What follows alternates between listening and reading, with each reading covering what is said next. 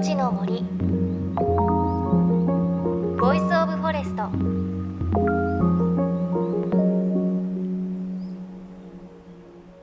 おはようございます。高橋万里恵です。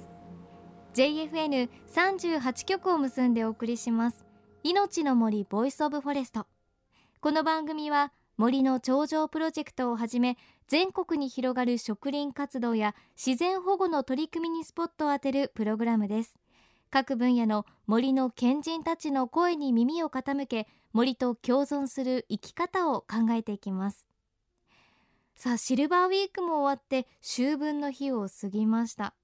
徐々に昼の長さが短くなって寒さも増していくことになります。本当に日が暮れるのね早くなってきましたよね。あとこう朝晩の気温が本当に肌寒くなってきたなという感じがします。で秋といえば栗ご飯私思い浮かぶんですがこの前9月9日の徴用の節句で栗ご飯をいただきました。あのちょっとね甘い栗とご飯なんであんなに合うんですかね？すごく秋を感じました。あとはこの番組でも何度かお伝えしてるんですが我が家で宝石トウモロコシというカラフルなトウモロコシを育てているんですがちょっと東京は10日間ぐらい曇りや雨が続いてしまって日照不足なのか成長がね止まってしまったんですよね。7月の終わりぐらいからね育てているので愛着があるんですがちょっと成長が止まって一応10月が収穫めどなのでまだね諦めずに育てたいと思うんですがお日様がすごく恋しかった時期がありましたね。ただあれ種を取って種をお返しするというのがプロジェクトであったので種だけはね取れるといいななんて思ってますが。さあそんな秋の草花を楽しむシーズンやってきますね。今週も引き続き植物を見る目が大きく変わるお話です。ベストセラー植物はすごいの著者で農学者の田中治さんのインタビューをお届けします。さて今日は何のお話か？まずは植物の種のお話です。種皆さんも見たことあるはずなんですがあの種って大体が茶色とか黒い色をしてますよね。これについてあまり深く考えたことはないんですが実は種の色が茶色や黒なのも納得の理由があるんです。種は茶色か黒か一色の色しかないのにそこから生まれてきたやつがどうして綺麗ないろんな色の花を咲かせるのかっいう疑問があります種がなんで茶色と黒で頑張ってんのかというと種は目立ったらいかんのです目立ったら鳥が食べに来て食べられてしまったらそれで終わりなんで土の色によく似たもんにして茶色と黒なんです。ところが花は種の役割と全然違って咲いた限りは種を作らないかん。で種を作るためには蜂や蝶々を呼び寄せないといけない。だから目立たないかんのですね。だから同じ仲間の植物でも赤い色白い色でどっちが目立つかっていうことしてるし植物ごとに花って色は違うし大きさ形は違うし香りも違うし蜜も違うんですね。それは周りの虫に私の方がすごい魅力的やから来なさいって言ってアピールしてるんです。でそしたら自分たちは子孫残せるんですね。だからどれが優れてるかっていうのは私たちには分かりません。でも植物は種類ごとにいろんな花咲かしてとにかく競争してるそれがその植物の花の色の違いの大きな意義です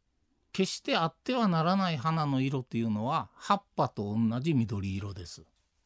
それは葉っぱと同じ色の花咲かしてても目立つこと全然ないんで。で緑色の花って言われるのがないことはないですけどもよく見てもらったら葉っぱとは全然色違います。だから花はやっぱり目立つっていうこと一番なんで。うん確かに。緑色の花って言われてないことはないんでしょうけどパッと思い浮かぶのってないかもしれないですね。あと種は目立ってはいけない。土の色に似せるというのもすごく納得がいきます。でもう一つそんな地味な色の種から赤や黄色オレンジ色と色とりどりの花が咲くわけですが中には白い花もありますよね。この白い花は他の色の花とはちょっと事情が違うらしいんです。でこうして花の色のこと言ってるともう一つ大きな疑問は白い花って何ていう色素なんかっていうことなんですけども白は実は空気の小さい泡が花びらの中にいっぱい入ってるんです。だから例えば波しぶきって言ったら白く見えますよね。でもコップに波しぶき取ってきたら普通の水です。だからビールの泡真っ白やって言うけど泡集めて泡消えんの待ってたらビールに戻りますよね。だから花びらも一緒なんです。花びらも白の場合は白い小さな空気の泡が花びらの中にいっぱい入ってる。だから白い花びら持ってきて親指と人差し指でギューッと絞ったらこうして次透かしてみるとそこだけ透明になってます。はい、もう白くはありません。泡が全部出てしまって。うんこれすごいですねつまりこう白い花は花びらの色が白いわけではなくて透明でいっぱい空気の泡があるから白く見えているということなんですねね、田中先生おっしゃってましたけれどこう白い花びら指で絞るとそこだけ透かすと透明になるということなので近所にあるお花とかお庭にあるお花でちょっと試してみるといいかもしれません。さて植物の色のお話が続きます。季節は秋。これから紅葉のシーズンです。ということでイチョウの黄色とモミジの赤色。この2つの色の秘密を教えていただきました。秋になるとイチョウが黄色くなってくるそしてモミジが赤くなってくるいう自然現象があっていかにも同じように思われますが実は全然違うんです。でイチョウの場合は色づきが今年はいいとかあそこのイチョウは色づきがいいとか場所とか年とかそれは全然ありません。でイチョウがたまたまあそこのイチョウは綺麗な色してるって言われるのはたくさん集まってるから言われるだけなんで一本一本のイチョウの木が緑から黄色に変わっていくっていう過程は暖かい年は遅いで寒く早くなる年は早いっていう遅い早いはありますが場所によってあるいは年によって色づきがどうのこうのっていうのはないんです。っていうのはもうイチョウが緑の葉っぱの時に黄色いあの色素カロテノイドっていう色素なんですがあれは葉っぱの中にもうできてるんです。ですからイチョウが黄色くなるっていうのは緑のクロロフィルっていう緑の色素なんですがあれが分解してなくなっていけば葉っぱは自然と黄色になるんです。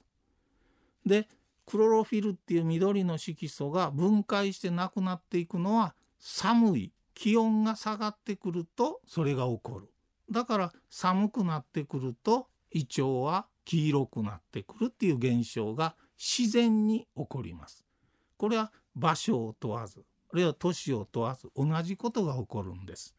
それに対してもみじが赤くなるっていうのは全然違います。これはもみじが緑の葉っぱの時あんな赤い色素なんか持ってません。赤い色素アントシアニンって言うんですけどもあの赤い色素は新たに作られてこなければならないんです。だから作られるための条件を満たすっていうとこが大事です。でどういう条件が必要かというと一つは紫外線が多く当たること二つ目は昼暖かくて夜冷え込むことこれは昼その色素を作るために暖かい温度がいるし夜冷えて緑の色素を消すためにこれいるんです。そして3つ目はそのきれいな赤い色素ができてくると葉っぱの老化現象ですから乾燥したとこでは汚くなるんです。湿度が高く保たれると長く老化過程がゆっくり進むんで赤い色素を持ったまま綺麗な状態が保てる。だからもみじの名所っていうのはこの3つの条件を大体満たしています。山の中腹の谷間のところですね。でそうすると中腹の斜面は紫外線が多く当たります。そして太陽が当たってるから昼暖かくて夜は谷間なんで冷え込む。そして谷間なんで湿度は高い。だからもみじの名所っていうと大抵山の中腹の谷間のところっていうことになります。これがイチョウが黄色くなるともみじが赤くなるっていうのの仕組みの大きな違いです。うんなるほど。イチョウともみじそんな違いがあったんですね。でももみじって同じ場所でも一斉に赤くならずまだらだったり色付きが個々に違うこともありますよねこれもなぜか教えてもらいましたもみじの名所で全部のたくさんのもみじ見られずに一本だけ生えてるとこ見られたら今お話しした仕組みはよく分かってもらえます。っていうのはどこから赤くきれいになっていくかというとみんな先端の方の太陽の光が直接当たるとこです。これ紫外線が当たってるからです。でも木の真ん中の辺になってくると紫外線はあんまり当たらない。そして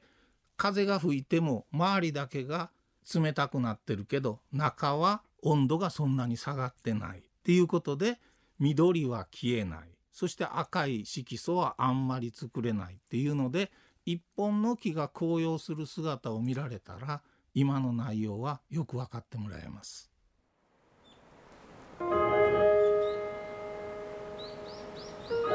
命の森。 Voice of Forest。命の森 Voice of Forest ベストセラー植物はすごいの著者で甲南大学理工学部教授農学者の田中修さんのインタビューをお届けしました。秋にこうイチョウが色づいたりもみじが色づくのって何も疑問もなく季節が変わったから同じかと思ったら違ったんですね。あのもみじが色づく条件おさらいしますと紫外線がよく当たること。そして2つ目は昼が暖かく夜はよく冷える寒暖差があるということ。そして3つ目は湿度が高い湿度が保たれているところということでそうなると条件を満たしてくるのは山の中腹の谷間ということなんですね。これちょっと考えながらもみじ狩りこれからの季節楽しんでみるといいかもしれません。私も毎年こういろは坂に家族で行ったりするのでちょっとそんなことを考えながらあそこら辺は綺麗だなとか見つけたいななんて思いました。さあそして番組ではあなたの身近な森についてメッセージお待ちしています。メッセージは番組ウェブサイトからお寄せください。命の森 Voice of Forest。来週も植物はすごいの著者で農学博士の田中修さんの話をお届けします。